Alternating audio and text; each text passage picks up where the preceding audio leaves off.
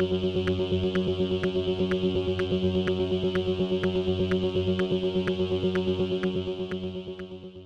y caballeros, bienvenidos a este episodio de 10 a 15, un podcast donde se habla de películas y series en un lapso de 10 a 15 minutos. Yo soy Ángel y en este episodio voy a estar hablando de el documental de David Bowie titulado Moonage Daydream. El documental está exhibiéndose en la sala IMAX de Montelledra por una semana, así que sit back, relax, que 10 a 15 acaba de comenzar.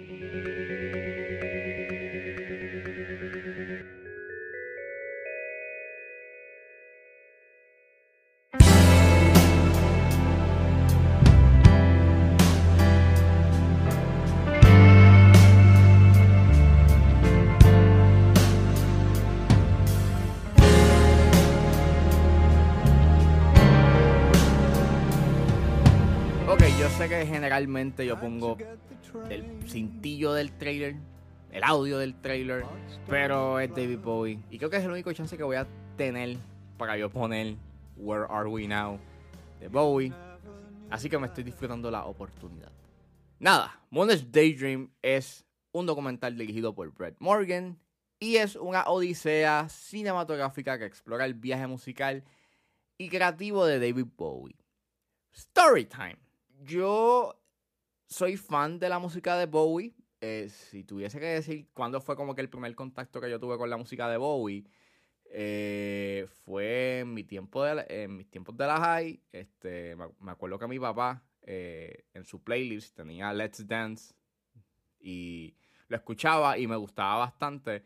Pero no es hasta que en el 2016, cuando Bowie fallece y lanza su último disco, Black Star, no es hasta en ese entonces que empiezo como que a descubrir su discografía y escucho su último álbum y me parece sumamente fascinante y encuentro bastante enigmático pues la cronología del álbum, like el álbum sale el 8 de enero del 2016, pero el 7 de enero habían lanzado el video musical Lazarus que pues es bastante eerie cuando piensas en que tres días después este Bowie fallece y es un álbum enigmático, al igual que el artista. Y, mano, cada vez que escucho ese álbum en su totalidad, eh, me sigue gustando más y más y lo considero como que uno de los mejores álbumes este, de la pasada década, es de mis álbumes favoritos y desde mi perspectiva diría que es uno de los mejores álbumes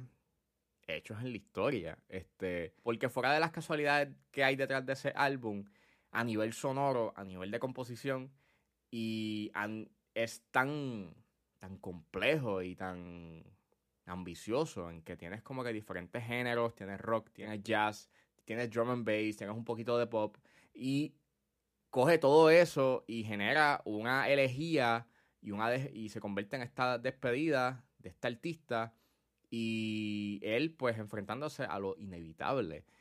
Y lo hace con un, cer- con, con un cierto sentido del humor pero también con un cierto sentido de grace. Y es sublime, es hermoso. Y, y obviamente emocional. Y estaba bien pompeado por este documental. Había estrenado en el Festival de Cannes y había tenido una excelente recepción crítica. Así que cuando anuncian aquí que Caribbean Cinemas va a poner este, document este documental en la sala IMAX, yo me pompié, compré las taquillas y, mano, es una experiencia. Yo creo que es, una, es uno de los mejores documentales que he visto este año, no solamente porque estás viendo pietaje de la época, no solamente porque obviamente es David Bowie, porque me gusta su música, es porque sencillamente e- es un documental que es tan experimental y se siente más como una, un viaje a la psiquis y a la mente de este artista que toda su carrera ha sido bastante enigmático y que nunca ha dado como, que- como una respuesta clara de quién es. Y me encanta cómo en cierta forma te hace adentrar a su filosofía de vida. Claro está, su filosofía de vida es bien debatible, pero me gusta mucho ese experimento de que básicamente no es un documental que te presenta entrevistas de él o testimonios you know, de, de terceras personas para adentrarte a la cabeza de él. No, es que, está, es que estás literalmente en la cabeza de él y, y constantemente te está te ponen estos voiceovers de lo que él piensa sobre cómo vivir la vida, sobre su proceso creativo, sobre su infancia, sobre su manera de vivir en un momento de su vida y, y se convierte en algo trascendental y sensorial porque lo que él empieza diciendo you know, a principio de documental, pues lo va cambiando, cambia al final y, y, básicamente se siente como una experiencia bastante visceral a su proceso you de vida y a su proceso como artista y me parece bastante brillante la manera en cómo editan este material para que se sienta como un viaje, como para que veas el proceso y cambio de este artista. Y lo encuentro bastante brillante. Eh, además de eso, estás viendo como que estos temas de, de la muerte, la vida, la soledad, eh, el tiempo, lo, básicamente el documental juega con el tiempo en cierta forma porque te presenta lo que él hace más, más adelante en su carrera, fuera del tiempo que te están presentando. Y aunque sí tienes como con cierto tipo de estructura, mm, básicamente estás viendo como que un mosaico y un montaje de imágenes, y es más bien como que un montaje de imágenes de su carrera, al igual que visuales experimentales, que se ven hermosos, by the way, en, una pantalla IMAX. Y es básicamente eso, estás viendo pietaje de la vida de Bowie, de sus videos musicales, de visuales del espacio que son sumamente hermosos y pietaje de, de lo que él hizo en su vida, pues, puestos en un documental de 2 horas y 15, al igual que pues pietaje de sus conciertos y en algunos casos sí se ve como que remasterizado, también tienes como que entrevistas, pero mantiene esa misma base de que es un voiceover, de que no es eh, no es una entrevista a terceros, es más, pues, la perspectiva de Bowie y lo que él dice y lo que él pensaba y, cuál era su filosofía y, cuál era su manera de pensar. Me encanta cómo también habla, eh, cómo el documental habla bastante de la relación entre el artista y los fanáticos, que eso es algo que te puntualizan como que al principio con, con una cita. Y, y mano, me encantó mucho el documental. No diga que es perfecto, porque sí pienso de que el pietaje se hay pietaje que se repite y si esto es como que un documental que es autorizado por el Estate de Bowie, pues me imagino que le dieron como que el permiso a, a pietaje de él o a, eh, o a cosas visuales o a fotos o a material you know, del artista. Pienso de que pues la manera de que hayan repetido hace que el pacing del documental como que se afecte un poco y sientas un poco como que la duración. Vuelvo, son 2 horas y 15 y aunque es bien visceral porque estás escuchando como que música de Bowie en las bocinas de IMAX y en, una, y, en la pantalla IMAX y es brutal.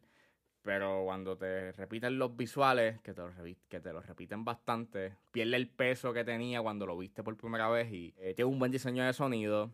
Eh, vuelvo, tiene una edición bastante experimental. El otro hecho está en que este documental es en inglés sin subtítulos, sin subtítulos en español.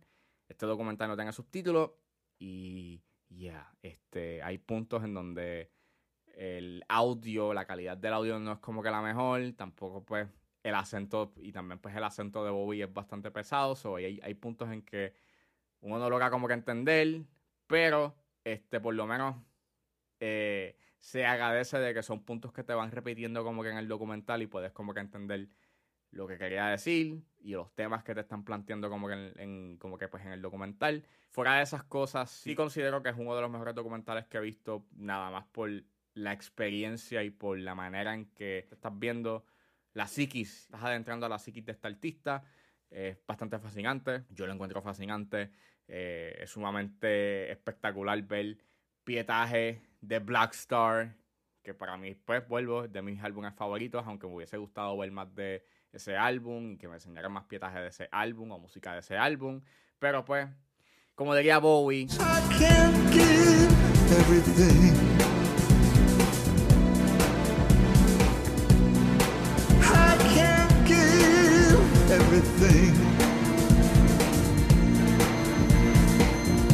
Al igual que el artista, Moon's Daydream es enigmático. Es un documental enigmático que presenta la perspectiva de este artista y, al igual que el artista no te da una respuesta clara de quién es él.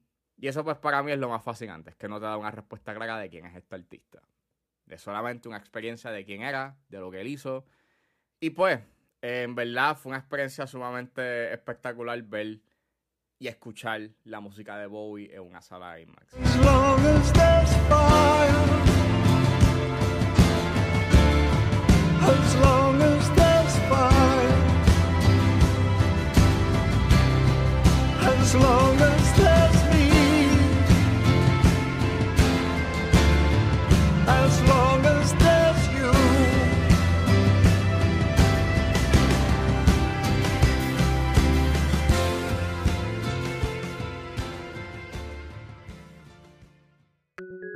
Bueno, eso fue todo en este episodio de 10 a 15. Espero que les haya gustado. Suscríbanse a mis redes sociales. Estoy en Facebook, Twitter e Instagram con Ángeles.pr. Recuerden suscribirse a mi Patreon. Lo pueden buscar en la plataforma como Ángel Serrano o simplemente escriban patreon.com slash 10 a 15. Recuerden que con un solo dólar pueden suscribirse a mi Patreon y así pueden escuchar todos los episodios de 10 a 15 y a 4x3 antes de su estreno. Recuerden buscarme en su proveedor de podcast favorito como 10 a 15 con Ángel Serrano. Gracias por escucharme y nos vemos en la próxima.